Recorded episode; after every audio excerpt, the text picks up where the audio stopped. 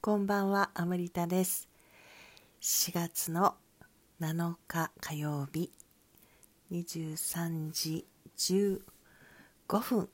しっとりしっぽりじっくり語ろう真夜中のラジオトークです。さて、出ましたね。今日、とうとう7日、やっと7日、非常、え？緊急か。緊急事態宣言。なんか、昨日でしたっけ？なんか、ちょっと、なんて言うんでしょうね。その、やっと、みたいな感じで言ったかもしれないんですが、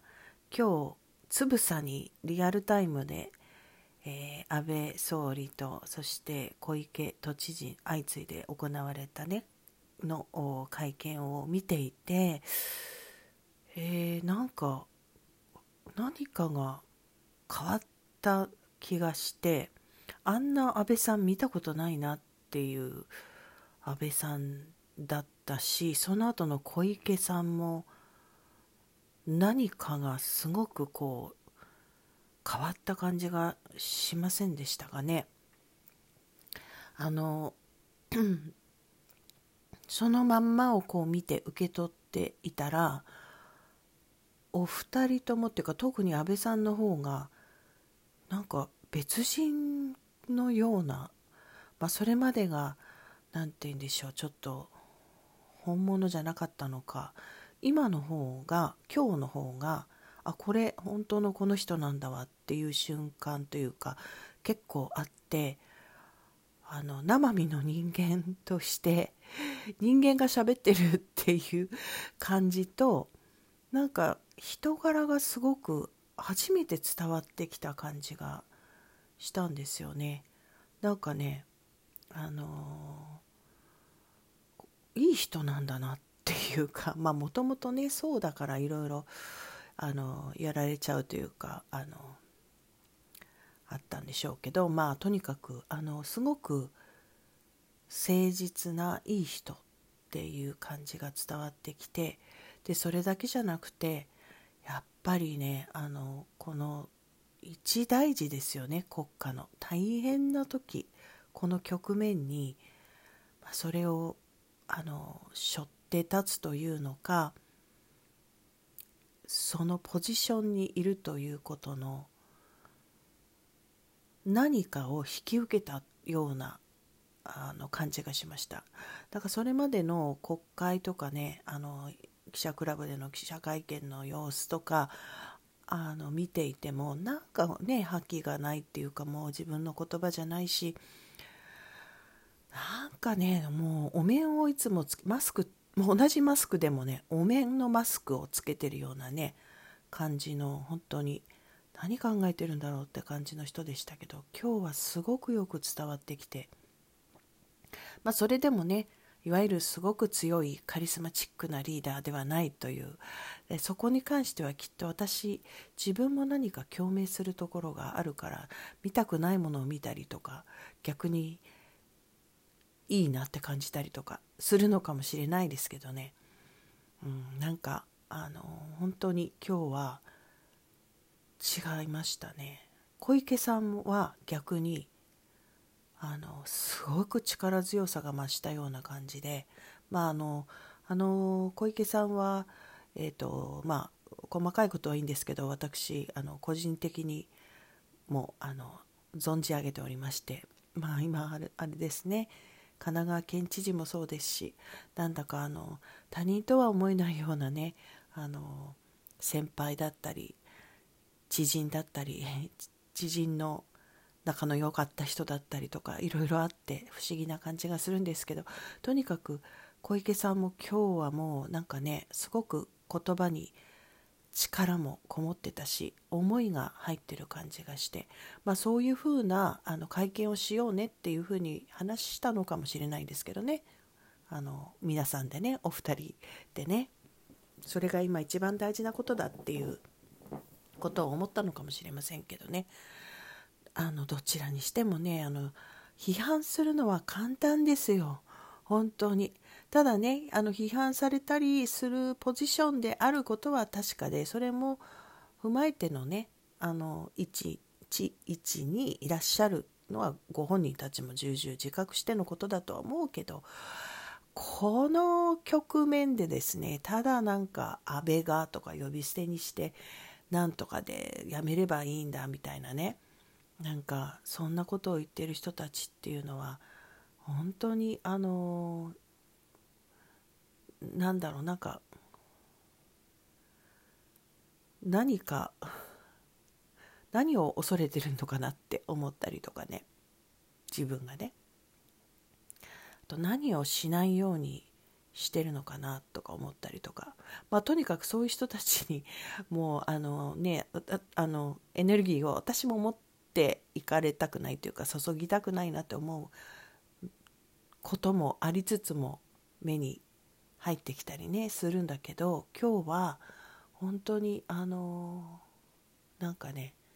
称えたい感じがありましたね。それをもしなんかねちょっと感じたりした人たちがいるのであればもう本当にここからはあのみんなでやっぱり一丸となってってちょっと言い古された言い方だけどやっていくしかないですよね。おのおのがもちろん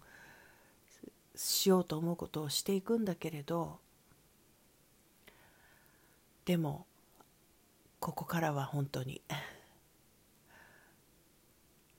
そういう局面に入ったなと思いましたしなんか腹をくくったのかなっていう何か何かちょっとあの脱ぎ捨てたものがあるのかなっていう気がしましたね。今まではちょっとなんかこうねいろいろ引っ張られたりいろいろあったんじゃないでしょうかね。もうこれをやるんだ出すんだっていうことをなんかちょっと強くあの決めて開き直りじゃないけどあの腹をくくったっていう感じがあのしました。そしてやっぱりそういう姿っていうのはあのすごいなってあの思いましたね。だってそんな立場にいるって私考えられないですもんね。すごい大変なもう大変とかいう言葉じゃ言い尽くせないですよね。ものすごいあの責任と重圧とね。ただそのことがあのそのポジションにいる人たちを輝かせたり存在感を強めるのは確かだなとも思いましたね。そしてねここからはなんだかあのあれですよロックダウンではないと言われながらもう国民全員がセルフロックダウンの覚悟をしてたりしませんかね。この辺が本当なんか日本のユニークなとこだなと思いますけど最後まで自粛自粛って言われててね自粛を要請するっていうねあの表現のままであのねそこに名を挙げられた業種の方たちは本当に大変だとは思いますけれどもでもなんかこう本当に あの諸外国のあの突然降って湧いたようなあの都市封鎖とか今日からだとかねそういうのと本当に比べたらなんとまあ内容まで事前に全部ね資料が多分記者クラブに配られてみんな原稿を書いてたんですね。私もやってたから昔。多分もうテロップまで用意されてましたもんね。だから主な内容っていうのも全部分かった上での緊急事態宣言って本当に多分あの面白い国だなと思ってるでしょうしあの本当にあのロックダウンじゃないんですよって言ってるんだけど多分国民のほとんどが自主的にもう自分からするっていう感じのムードに今までのところでなってますもんね。なんか面白いなと思いますけどね。でねあの昨日も言いましたけど本当にこうなってくると311の時もそうでしたけどもうあの何て言うんでしょうもう本当にいろんなことをいろんなところでいろんなことを言い出すのでみんながこう何が真実かわからないところに突入していくでしょう。本当に自分の感性とか感覚とかを研ぎ澄ませなおかつあの正しいとかいうことは何もないんだっていうところに開いていたいなと思うんですよね。自分の直感を信じるっていうこともあるし同時に私は知らないかもしれない分かってないかもしれないっていうその両方が成り立つ意識であの進んでいきたいなと思うんですね。でまた同時にスピリチュアルな意味でこうなんかその意味がねあの受け取ったりとかあのどういう意味があるんだろうってこう思っちゃったりとかきっとこういう意味に違いないみたいな人たちもいっぱい出てくるので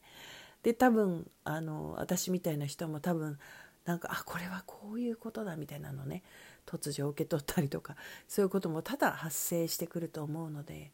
そのことと現実に起きていることだからあの私は